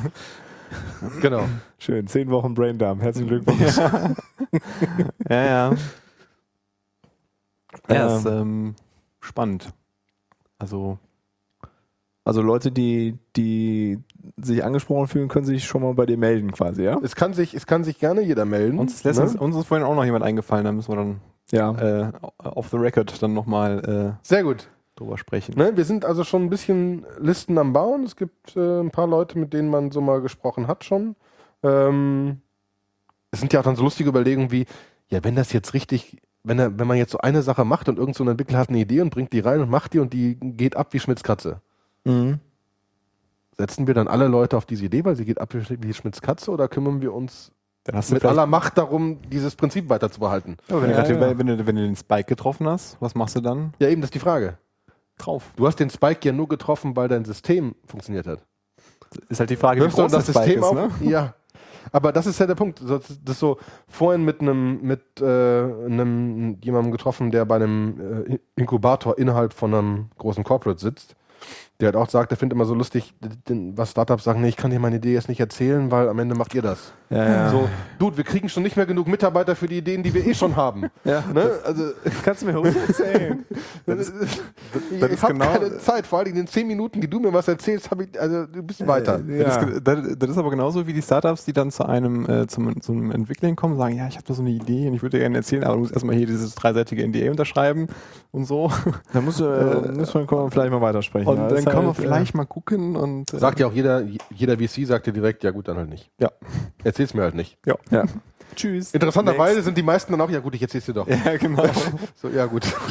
Ja, ja, das ist, ähm, ja, ja, das ist halt immer so, die, die, die meisten Ideen sind halt als Idee selber halt noch nicht das, was es halt Ja, da hat man doch vor, ne? vor kurzem noch, äh, noch mal so eine, also der, das an sich ist noch ein bisschen älter, vielleicht finden wir das auch noch mal raus. Da hat auch einer gesagt, die Idee ist irgendwie, keine Ahnung, schlechte Idee, irgendwie ein Dollar, gute Idee, keine Ahnung, 10, 1000 Dollar, aber die Umsetzung, die, der, der Faktor der Umsetzung ist halt viel, viel höher. Das heißt, wenn du eine schlechte Idee Und das hast, ist ja nicht nur die technische Umsetzung, sondern insgesamt. ja, genau, ne? also die nicht, äh, gar nicht auf technische Umsetzung Genau. begrenzt. Also grundsätzlich geht's immer um Execution. Fertig. Ja. Ja. Ne, kannst ja auch, du kannst den Samwas nachsagen, was man will, aber Execution kriegen sie hin. Ja. Ne? Es mag eine Copycat sein, aber das einfach, auch wenn du als VC denkst wieder, du hast irgendwie so Product Risk und Market Risk. Und wenn du eins davon ausschließen kannst, bist du glücklich. Und die Samwas schließen halt Product Risk aus. Und Ja. Amazon funktioniert. So, haben wir nur Market Risk, nehmen wir halt, funktioniert ein Amazon in Südafrika. Gut. Ja. Dann nehmen wir halt 30 Millionen in die Hand, ballern einmal mit voller Macht da rein und schauen, was funktioniert. Hm. Ähm, und das ist halt der Punkt. Es geht am Ende um Execution. Vor allen Dingen, weil jetzt viele von den Sachen ja gar nicht so unmenschlich kompliziert umzusetzen sind. Ne, Es gibt dann so lustige, lustige Fälle wieder, wo man es gar nicht genau erkennt. Äh, spannende Fälle finde ich im Moment zum Beispiel, was ich neulich erst halbwegs mitbekommen habe. Es gibt ein Startup in Amerika, der Dollar heißt. So ein, so so ein, so ein Wallet, wo du halt Geld hin und her schicken kannst. Ne? Äh, bis, bis, bis 10 Dollar irgendwie kostenlos und ab 10 Dollar 10 Cent. Erstmal so, okay, krass, Disruptive Play gegen Visa und so weiter. Das ist ja mehr so deren Frontend. Was die eigentlich wollen, ist Clearstream ersetzen. Clearstream ist so das Backend hinter den Banken. Okay.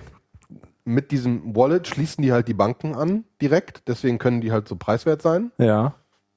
Wenn sie die Banken aber ja schon alle angeschlossen haben, dann können sie auch Geld zwischen den Banken hin und her routen. Ah, okay. Und das heißt, eigentlich wollen die Clearstream ersetzen. Und das ist, dann verstehe ich auch, warum die ihre 15, 18, 20 Millionen bekommen haben. Ne, No-brainer.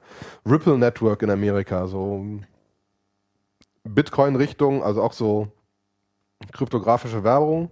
Ähm, die haben sich als ersten Attackmarkt angenommen und gesagt, okay, wir wollen mal, mal der größte Player im Remittance-Markt von Indien sein. Remittance ist das, wenn so hier Inder schickt Geld zu seiner Familie nach Indien zurück. Okay. Und da sagen die, okay, das, da kann man mal hin, das kann man machen, weil der Markt ist groß. Um genau zu sein, ist der Markt nur die Gebühren und nur Indien 5,8 Milliarden US-Dollar groß. Okay. Die Banken machen 5,8 Milliarden US-Dollar, weil Inder ihren verhungernden Familien Geld nach Indien schicken. Da machen die Banken 5,8 Milliarden mit. Die könnten da auch ankommen. Tun sie halt im Moment nicht.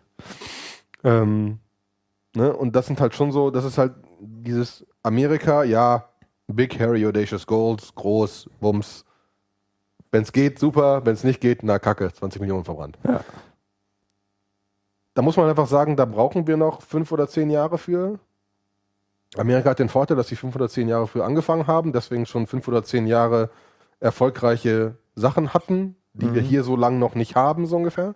Ähm, und dementsprechend schon ein ganz, ganz anderes Mindset haben, viel mehr Angel Investors haben, viel mehr Fonds haben, die investieren. Ähm, das ist halt einfach ein Riesenunterschied. Aber das sind schon so die Sachen, wo man dann feststellt, oh meine gute Güte, da passiert noch unglaublich viel. Es gibt eine Sache, wo ich nicht, die ich neulich gefunden habe. Es gibt ein, es gibt jetzt in, in Trials ein, äh, ein BH, den du anziehst.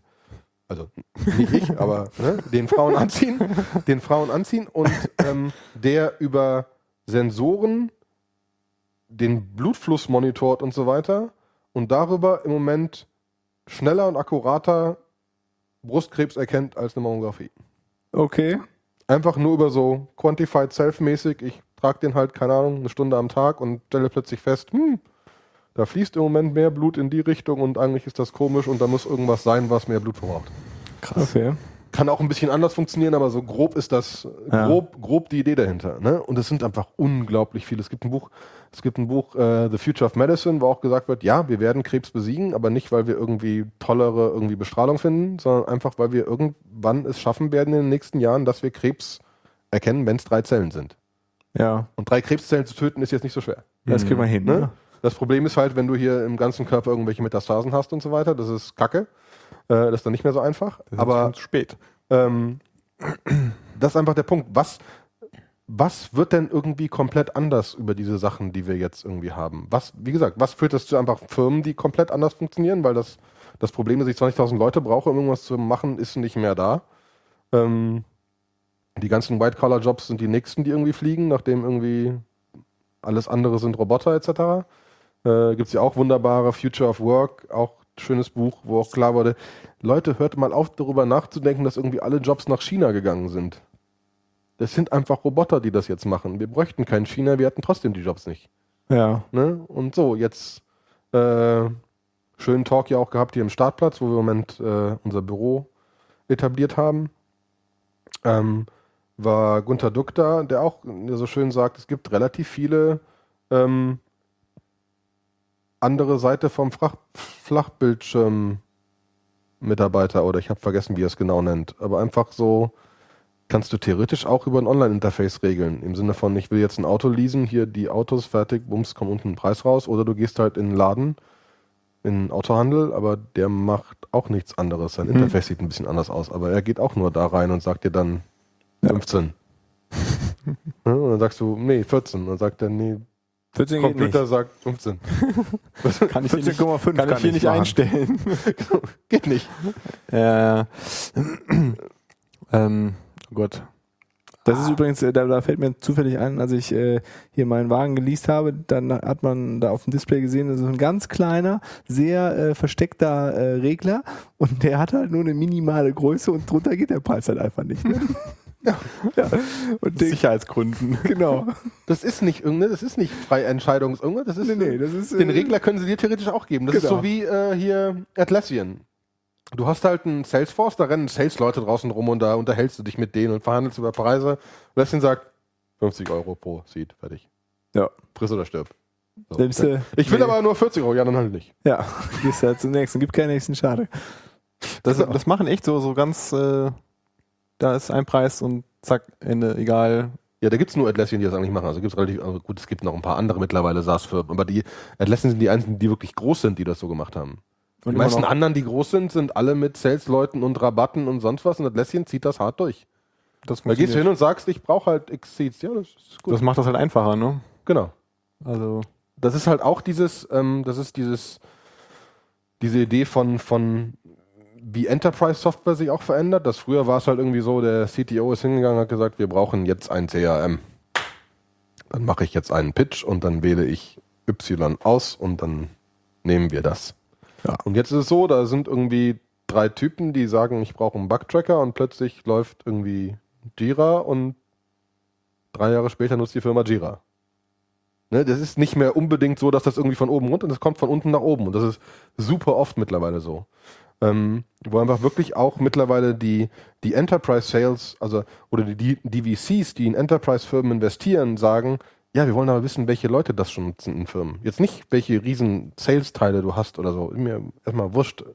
Nutzen das wirklich die Leute, die es am Ende nutzen werden, irgendwie schon und finden die das super und sind die geblieben und nehmen die notfalls ihr eigenes Portemonnaie und zahlen dafür halt, weil es ihnen ihr Problem löst. Ja. Weil dann wird das schon von da hoch. Ja, ja, wachsen, genau. Ne?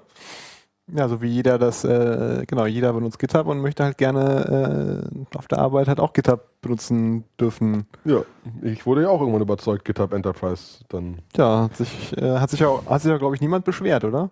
Also Nein, es hat sich niemand zumindest. beschwert. Obwohl ich sagen muss, die bescheuertste Pricing-Sache, die es auf diesem Planeten gibt, ist GitHub Enterprise. Ja. Du sitzt wochenlang da und sagst, wir werden keinen 21. Mensch anstellen. Zu teuer. Keinen 21. Das ist so, ist komplett, bei 20 freust du dich so, ja, shit, Das war, 5000 das war immer so. 5000 Euro, 20 5000 Dollar, 20 Leute, geil. 21 Leute, 10.000 Dollar. Dann freust du dich wieder, wenn du 40 bist, dann bist du bei 10.000 Dollar, 40 Leute und dann denkst du wieder, ach scheiße, jetzt nicht noch einer. Ja, die ganze Kalkulation und so. Also das ist, also das verstehe, also verstehe ich auch nicht. Es ist, ja, es ist ist ja nicht so, als wäre es nicht eine Programmierbude, die irgendwie sagen könnte, wir machen da einen Account Increments. Ja. Ja, oder. Wahrscheinlich haben sie festgestellt, die meisten Firmen sind entweder irgendwie mehr so fünf und wenn sie fünf sind, dann sind sie danach 21. Also was, was glaube ich Sinn machen würde, wäre zu sagen, die ersten 20 kosten 5000 und danach kostet halt jeder weitere X. Weil die brauchen natürlich ein bisschen Basis natürlich auch, um auch irgendwie Support und sowas ja, aber die können mir doch nicht machen, erzählen, dass der 21. 10.000 kostet. Nee, nee, nee, nee, das, das, das finde ich auch unlogisch. Das ist Das keine Frage. Das ist, äh, das ist ein bisschen, das ist ein bisschen seltsam. Aber es kaufen ja trotzdem zig Leute, ne? Ja, es ist natürlich. Ja, die Liste ist halt ellenlang. Aber Aber letztens ja, gemerkt genau, haben. haben wir ja mitgekriegt. Aber ich glaube, gerade weil sie Entwickler sind, ist es einfach gestackt. Also, ne, es ist einfach so, so sliceweise. Jo, fertig. Hier, 0 bis 20, 21 bis 40. Da sind die Ranges drin, da fallen das in diese, diese Ruby Ranges rein, wunderbar, fällt ein Preis raus. Die haben ja auch keine Sales Droids, die da äh, irgendwo anrufen und sagen, wollt ihr nicht GitHub Enterprise kaufen? Nee, ist genau wieder dieses Bottom-up. Ja. Also finde ich, fand ich jetzt schön, äh, schönes Beispiel äh, an mir, wo ich das selber auch dann äh, gemerkt habe, ne, dass man das ja, definitiv. einzuführen Und und- war so schön. Und man verkauft, ja, also, also nicht nur bei AdCloud, man verkauft das ja auch jedem anderen Kunden. Ne? Ja, ja, also wenn genau. die dann sagen, ja, wir hosten Git gerade selber und Oh. arbeiten dann mit zehn Leuten und alles so und dann zeigst du dem so ein bisschen, wie man damit arbeiten kann und auf einmal dann Und das ist ja das Beste, was, vielleicht dann doch dahin. was so im Unternehmen passieren kann, ne, wie GitHub, dass irgendwie einfach User das verkaufen. Ja, genau. Das hat ohne Provision. verkauft sich quasi von alleine. Genau. Ja, ja. Stellst du hin und ist weg. Und das ist halt genau der Punkt. Du iterierst quasi so lange darüber, bis genau das passiert. Da gibt es ja diesen wunderbaren Net Promoter Score Dings. Das ist eigentlich so gibt es relativ viele Firmen mittlerweile, die erst so, so ellenlange Fragebögen ihre User geschickt haben und dann irgendwann gesagt haben, okay, fuck, Net Promoter Score, eine Frage, würdest du uns weiterempfehlen? 0, nein, 10, auf jeden Fall. So, und da kommt Ja. eine Zahl raus und du willst bei über 7,5 sein, keine Ahnung. Ne? Ähm, da gibt es mittlerweile sogar Callcenter, die so gemanagt werden. Gibt es auch ein geiles Beispiel. Oh, die Shownotes werden schrecklich, Dirk. Ja, ja. Wir machen einfach keinen. Genau. Heute Wenn vorne um sagen, Dinge. entweder ihr hört zu oder ihr lässt es bleiben. äh, so, das sollten wir tun. ähm, da gibt's die, die haben halt gesagt, okay, wenn du im Callcenter anrufst und ich bin jetzt hier dann, du hast mich angerufen, dann bin ich dein Problemlöser und ich bleibe am Telefon, bis dein Problem gelöst ist. Mhm. Und es ist nicht so, dass so, ja, ich krieg das Problem nicht hin, ich leite dich mal in Second Level Support. Mhm. Nee, ich krieg's nicht gelöst, dann mache ich einen Conference Call auf mit Sebastian Das ist und wir lösen das Problem. Ich bin weiterhin da und danach habe ich A was gelernt Ja. und B ist das Problem gelöst. Ja. Es ist jetzt rein nach ist so normalen, angenehm ja, die, Kunde. die, die, die Telefon, die Anzahl von Telefonaten, die ich mache, sind schlechter und so weiter. Aber wenn am Ende du feststellst, ja, mein Net Promoter Score ist von 6 auf 8,5 gestiegen, da sagst du, ja, Ja. Das ist, Hammer. das ist also so angenehm als Kunde und mir, also mir ist das zumindest, also mir passiert das halt immer bei Apple. Also wenn ich halt anrufe um ein Problem, dann meldet sich der Typ halt mit seiner Apple-E-Mail-Adresse nochmal so und äh, nochmal mit Namen und gibt mir dann auch irgendwie so eine Durchwahlnummer und wenn du irgendwie Probleme hast, dann schreibst du bitte hier an mich direkt so, damit du halt, weil ich meine, das ist ja total schrecklich. Jedes Mal er erzählst du dann deinen ganzen, deinen ganzen Roman nochmal, was ist denn jetzt das Problem und ja, da sind wir jetzt ja falsch verbunden. Da muss ich jetzt mal hier zu der zur Technik äh, weiter Genau, dann durchleiten. Dann fängst du wieder, wieder. an, das alles zu erzählen. Mhm. Äh, und dann geht's dann nochmal weiter und dann, keine Ahnung, ist die Ver Verbindung weg und rufst du auch wieder von vorne an und so. Das ist schon, ähm, ja, ist halt auf jeden Fall Ja. nah, nah am Kunden. Und da denken halt einfach. Leute mittlerweile langsam anders drüber nach, weil du einfach, ne, nicht jeder Profit ist gleich. Du willst den Profit haben, der irgendwie langfristig sinnvoll ist. Ähm, und einfach nur auf Zahlen zu managen, macht halt keinen Sinn. Du musst die richtigen Zahlen Ja, wahrscheinlich wird dann klassischerweise nach Anrufe pro Stunde oder Genau, zum äh, Beispiel. erfolgreiche, erfolgreiche in Anführungsstrichen. Kunde abgewimmelt, ja, nein. Ja, genau. Genau, Ku- Kunde von, Kunde von Kündigung abgehalten, ja. Check. Ja, Ja, aber wobei ja, das die meisten Kündigungen abhalten, machen die meisten ja nicht, ne? So, ich würde gern kündigen, okay. Okay, äh, gut. Ja, ha- hast du schon mal versucht, irgendwie so einen DSL-Anschluss zu kündigen? Also bei 1 Nice ist, ist das die Hölle. Also da, da, da musst du ja nochmal bei so einer Kündigungshotline anrufen. Also du wirst dann von dem normalen Callcenter zu so einer Kündigungs- äh, Callcenter-Abteilung verbunden, die dir dann erstmal zehn Minuten versuchen, noch irgendwie, ja, kriegst du noch das extra und will, willst du nicht noch hier und da und du kannst halt so oft sagen, ich will kündigen, ich will kündigen, wie du willst, scheißegal. Du, Die beten Oh. ihre Checkliste da ja, ja, genau. Die arbeiten dann ihren, ihren Dialog da ab und äh, Da habe ich ein anderes schickes Ah. Beispiel. Äh, ein Versicherer, die sind dazu übergegangen, wenn du da kündigst, rufen die am nächsten Tag an und sagen dir, schönen guten Tag, Herr Breuer, ich wollte mich mal kurz melden als einer Ihrer Berater, dass ich mich gefreut habe, Sie als Kunden haben zu dürfen. Ja. Ähm, es war uns eine Ehre, Sie in der Zeit zu begleiten. Wir wünschen Ihnen viel Erfolg im weiteren Leben. ja, wunderbar. Und dann sagst okay, dann legen die auf und 20 Prozent melden Rufen sich in der nächsten Woche und sagen, ich habe mir nochmal mit, der- mit, der- mit der Kündigung überlegt, Ja. können wir nicht. Aber ich Ne? bin fest davon überzeugt, dass das besser funktioniert, als, Ja, das den funktioniert Leuten, super. als den Leuten noch ein Küchenmesser anzudrehen, wenn sie, wenn sie ihren DSL-Anschluss äh, oder was weiß ich. Ja, Das- natürlich. Das, Ja, genau. Das funktioniert, ich meine, die haben das gemessen, die sind rein Zahlen getrieben. Ne? Ich meine, und es ist wirklich so, dass es hammermäßig funktioniert. ja. Und ich meine Die gerade. Leute sind so verwirrt, wenn der so, danke. Ja, ja. Danke. Wie, ich habe doch gekündigt. Ich meine, also gerade gerade bei Versicherungen oder DSL-Anschlüssen, das ist halt alles das Gleiche, ne? Also das ist, es gibt ja sonst ja keine Differenzierung bei den bei den Anbietern und da halt dann mit sowas halt hervorzustechen, klar, das ist halt äh, so ein- Alleinstellungsmerkmal. Dann, ne? Und ne, wir haben ja sogar ein Beispiel auch aus erster Hand, wo wir ähm, gerade beide für arbeiten, der Basti und ich. Ah.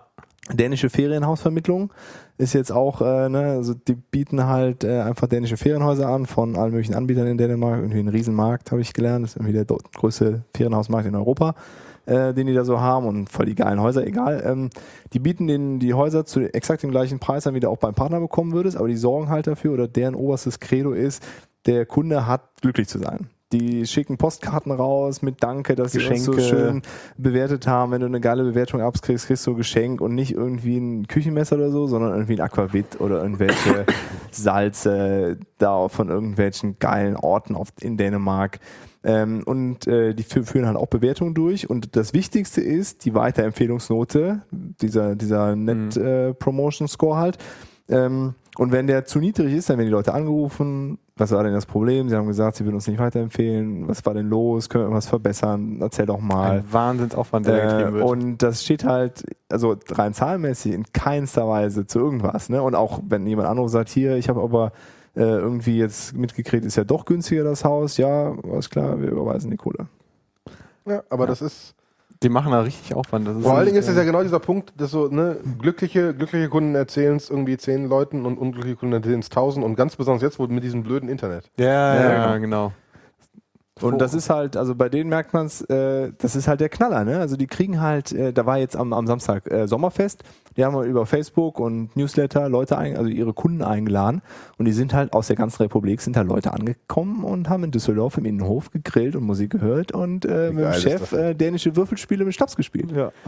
Und Das ist schon geil. Da kriegst du halt Und Dirk hat Bewertungen. hunderte Burger gebraten. Ah ja, das war geil. Äh, und da kriegst du, also wir haben dann letztes Mal irgendwie was an diesen Umfragen da machen müssen und mal geguckt, wie lang so die längsten sind. Das ist eine ganz erhebliche Menge, weit über 2000 Zeichen pro Antwort. Pro Antwort. Ach so, Antwort, die die schreiben. Ja, schriftlich. ja, also da das- schreiben die halt das rein, sind- das war so schön in dem Haus und mit den Kindern und das Eis in dem Laden um die Ecke war halt der Knaller. Die Callcenter-Mitarbeiterinnen, die werden einmal im Jahr müssen die nach Dänemark in irgendeinen Ort, den kennenlernen, am, am Strand liegen, in das Café gehen, in das Café gehen, mit den Partnern reden, sich die Häuser angucken. Da kannst du halt anrufen und sagen, pass auf, ich bin äh, Familienvater, habe drei Kinder, äh, einen Hund, ich würde gern ein Haus in Dänemark, ich äh, angle gerne. Empfehlen Sie mal was. Und, und dann fangen die halt an und suchen dir ein paar geile Hütten raus. Sehr geil. Und das ist halt. Äh, Ja, aber das ist Ja. das, was ja auch, ne, dann ist einfach der Punkt, du hast glückliche Kunden, die erzählen es weiter. Ganz genau. Ist, ne, aber das ist auch eine Sache, das schlägt sich nicht direkt in irgendwelchen Profiten. nee, genau, aber, aber langfristig aber ist halt der langfristig, Knaller. vor allem ist es einfach so, manche Sachen sind einfach auch nur logisch. Ja, ja. Ne?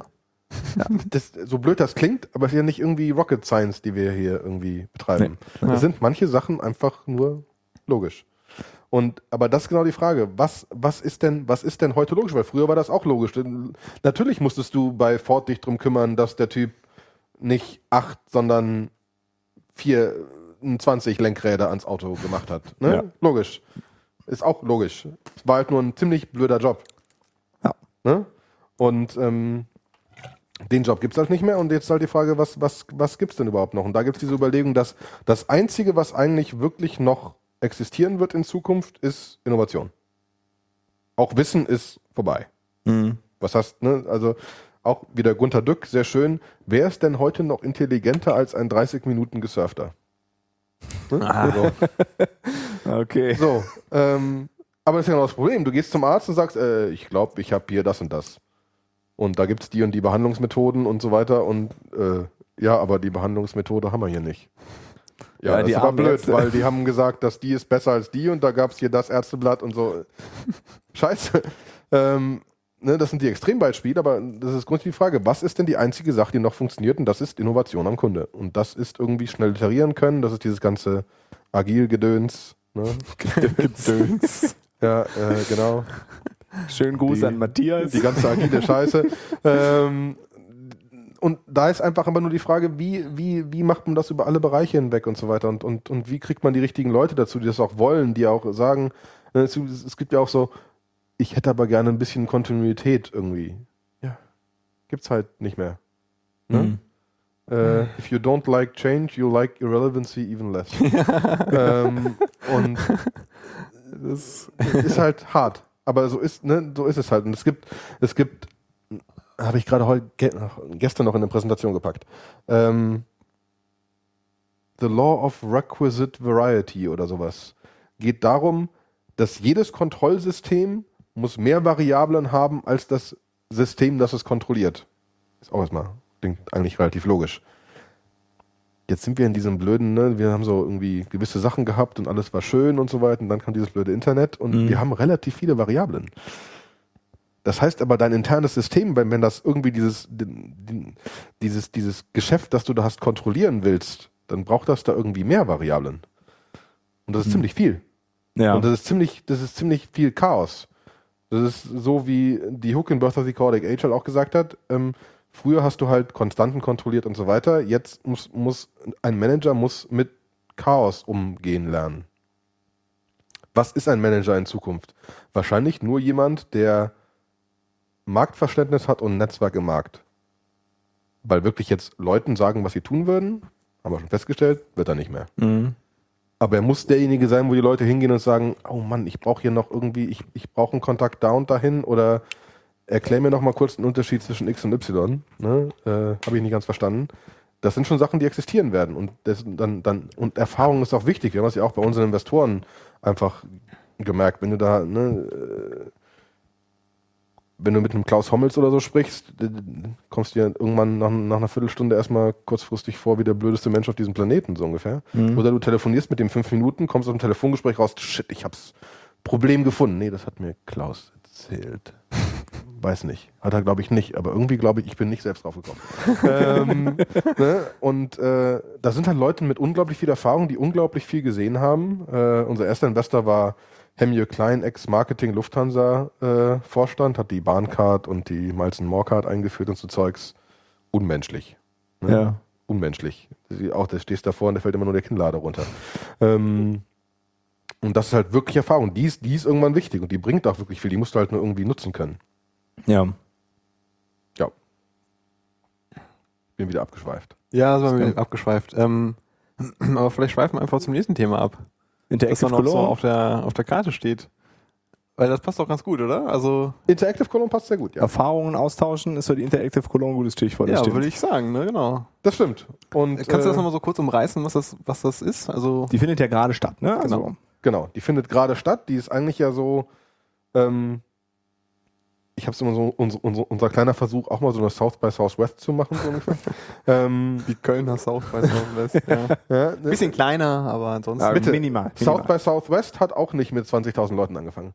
Ähm, aber vom Prinzip her ist ja so, dass die CO Pop hier ist und verschiedene andere Sachen hier. Und dann machen wir doch mal ein paar verschiedene Events über eine Woche zusammen, die irgendwie, wo sich so eventuell irgendwas befruchtet. Und deswegen gibt es jetzt viele Konzerte und irgendwie am, am Freitag ist Hackers for Non-Hackers. So ein paar Hacker erklären mal Non-Hackers, was denn so Hacken überhaupt ist. Mhm. Ähm, was viele, viele Leute ja immer noch sehr verwirrt.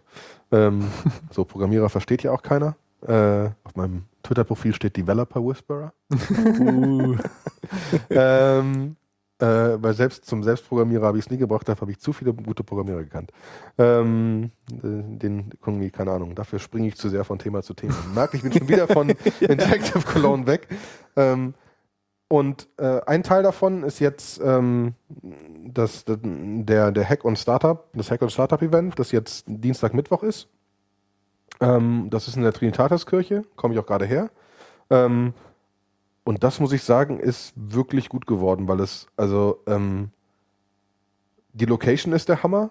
Und du hast halt so unten die Trinitatiskirche, wo nur irgendwelche Tische sind, wo irgendwelche Leute an irgendwas basteln und irgendwelche Kopter in der Gegend rumfliegen und irgendwelche Leute noch mit irgendwelchen Bohrmaschinen gerade einen, äh, einen Kickertisch bauen und irgendwelche welche Teile an der Wand hängen, wo du mit deiner RFC-Karte, RFID da irgendwie so sagst, hier, pff, ich hätte gern irgendwie, ich habe mir gerade ein Getränk genommen, nur es gezählt wird und da kannst du dann irgendwie bei drei, bei drei irgendwie Kaffee in der Stunde kriegst du irgendwie äh, heute Abend, ich weiß nicht was, kein, ne? Okay. so, ein, so ein bisschen Gamification-Zeugs. Ähm, und auf der gleichen Seite sind halt eine ganze Menge Startups da und es gibt irgendwie Startup-Pitches, VCs sind da und man trifft so ein bisschen die Kölner Szene auch. Ne? Ja. Und ähm, das ist schon angenehm zu sehen. Vor allen Dingen ist es angenehm zu sehen, dass wir wirklich an irgendwelchen komischen Sachen basteln und dass wirklich coole Pitches da waren und äh, dass wirklich eine ganze Menge Investoren rumlaufen und dass man sowas einfach auf die Beine kriegt und dass die Leute hier sind, ähm, die halt sowas hingekriegt haben. Und das finde ich super. Haben wir doch thematisch jetzt perfekt den Kreis geschlossen, wo wir angefangen haben mit Köln fängt an, sich stärker zu vernetzen, zu clustern. Als ob wir es geplant hätten. als ob wir es geplant hätten. Der Wahnsinn. Vielleicht an der Stelle noch ein kleiner Self-Plug, weil wer Self- es heute oder morgen im Verlauf des Vormittags hören sollte, heute wird es nicht mehr werden wahrscheinlich, Nee. weil wir gleich aufs Konzert gehen. äh, aber Bastian und ich sind morgen auch äh, auf der Colonna B, die findet äh, als Abschluss des Hackathons. Hackathons da in der Sta- Kirche statt mit Ja. Ruby's Magic, falls das irgendwie interessieren sollte, noch kurz vorher. Sieben wieder wahrscheinlich, ne? Genau. Das ist, ja. Davor ist es sehr schön, davor findet ein kleines, äh, davor ist das lustig. Davor ist lustig. Davor ist Wie lustig. lange Ja. davor? So eine Stunde davor, glaube ich, ungefähr. Also das, Ist das okay. eine Projektpräsentation oder? Nee, da ist, ähm, äh, ist ja eigentlich eh, das kommt ja eh erst morgen raus. Ja. Äh, also äh, morgen ist äh, Herzblatt. Herzblatt. Carlo, Carlo, Carlo Martik ist äh, Moderator. Nadja von Creative NRW ist die schöne Stimme im Off und es wird eine Wand geben und äh, Startup und drei CTOs und äh, VC und drei Startups und ein Startup und drei VCs und so und dann Geil. gibt's ein Herzblatt. Okay. Mit schlecht. Carlo als Moderator. Entwickler haben sie nicht gefunden, die sie zuteilen wollen. Äh, nee, wahrscheinlich nicht, aber man muss ja sehen, wie sich weiterentwickelt. Ich, also, wir Aber- haben, wir haben schon die ganze Zeit gespaßt, entweder das wird komplett in die Hose gehen und komplette Grütze, Ja. Oder sehr äh, lustig. oder es wird wirklich lustig. und wobei im Moment bei ist das Gefühl, dass es wirklich lustig wird. Bei, bei Entwicklern brauchst du wahrscheinlich ein, einen Entwickler und fünf Firmen, die dann versuchen, irgendwie. genau. Das Kriegst noch eine Mate mehr. ja, genau. Ja. Ich glaube, das ist mittlerweile auch vorbei, ne? Mart haben sie alle, Kickertisch haben sie alle. Ja, ja. ja. sie nicht mehr mit, ne? Das ist äh, das durch, das Thema. Da, wenn du dann sagst, habe ich äh, nicht, dann wie? Verstehe ich nicht. Aber ich meine, wenn du, wenn du einen geilen Arbeitsplatz und sogar so ein Café angeschlossen hast, das ist natürlich dann vielleicht nochmal. Ja, da sollten wir vielleicht auch noch mal auf Volker drüber reden, über Ja. diese Café-Arbeitsplatzgeschichte. Ja, vor allen Dingen, also, also wenn ich, wenn ich, wenn wir eh schon da arbeiten und eh Kaffee brauchen Ja. Und dann auch Leute vorbeikommen, die dann auch Kaffee Da kannst du die beiden Barista auch noch direkt einstellen, die denn. Vor allen Dingen, das ist, äh, wie, wie teuer ist denn dann ein Kaffee, wenn ich das quasi als Büro habe? ja, ja. Wahrscheinlich macht dann im Ganzen wieder einen Strich durch die Rechnung, dass irgendwie nach deutschem Recht darf ein Kaffee nicht ein Büro sein oder so. Ja, wahrscheinlich sowas. Boah, da könnte man sich aber auch äh, kaffeetechnisch ja austoben. Ja, so Nerds, die so ein Kaffee einrichten. Ja, ich meine, das. Äh, Sieht dann so aus wie hier Kaffee Intelligenz hier in Kalifornien. ja. Wobei ich immer wieder sagen muss, dass ja Startplatz, äh, es ist zwar nur eine ganz normale Kaffeemaschine, Nein, es es eine ist keine sehr gute normale Kaffee- Kaffeemaschine. Ja, ist genau. schon eine das gute stimmt. Es ist Kaffeemaschine, eine gute Kaffeemaschine, aber es ist einer der Gründe, weshalb ich im Startplatz ist. Der Kaffee ist sehr lecker Ja, der Kaffee ist wirklich gut. und der ist einfach, es ist dieses All-In und so blöd es klingt, es gibt Menschen, die sich um die Spülmaschine kümmern. das ist grandios. Das Ja. ist, das ist, also, Das ist da würde ich noch mal einen Hunderter im Monat drauflegen. Einfach nur, weißt du, wie oft, wie, wie oft bei jeder Firma wir uns darum gestritten haben, dass wieder die Spülmaschine nicht eingeräumt Ja, wurde. ja. Das, Also, dass das das ist auch ein Problem, das lässt, das ist nicht zu regeln, es sei denn, du stellst jemanden ein Ja. dafür. Ja. Ja. Das ist richtig. ja, das ist genau wie, wie, wie, wie Büroreinigung, ne? Das ist so selbst organisiert, klappt das nicht. nee. Ja, das muss das ist irgendwie ja, gemacht werden. es gibt ja hier in, wo ist das, dieses, dieses Künstlerhaus? Unperfekthaus. Ja. mhm. Die hatten das ganz am Anfang so, dass die gesagt haben, ähm, alles kostenlos für die Leute, ne? aber jeder ist mal jede Woche dran mit Putzen. Klappt nicht. Jetzt ist es so 10 Euro im Monat. Das ist Dafür nur damit sie eine putzen. Putzfrau. Ah, alles klar. Hier, meine 10 Euro, wo ich die einstecken? Das hat, einfach, das hat einfach komplett nicht geklappt. Äh, das ist, äh, das, das, das ist halt einfach auf einer bestimmten Größe entwickelt, das ist einfach so eine Eigendynamik und dann ist das halt, bricht das halt ein. Ja, aber das ist auch spannend bei dem zum Beispiel. Der hat ja auch erst gedacht, wir machen so Coworking-mäßig und die Leute mieten sich da ein und so, ist alles gestorben. Das ist jetzt ja nur, die Leute zahlen nichts, es dürfen aber nur Künstler, also die zahlen 10 Euro im Monat, Ja. dürfen aber nur Künstler rein und der nimmt Eintritt von Leuten, die durchs Haus laufen wollen. Das war in ist Essen, in profitabel. Essen war das, ne? Essen, du kannst da, Ja. du kannst da essen und kannst da, also du gehst da rein und zahlst irgendwie keine Ahnung, 12 Euro. Mhm. Dafür kannst du so viel essen, wie du willst und trinken, wie du willst, glaube ich. Trinken auch, ich glaube schon. Und kannst da durchlaufen, die Sachen gucken. Cool. Und damit sind die profitabel. Ich war da mal auf einem Barcamp vor Jahren. Es ist aber auch unglaublich abgefahren, wenn du da durchläufst. Also Ja gut, wenn du nur Künstler da es sind halt ne? so Künstler und teilweise so Künstler, Künstler. Okay, okay.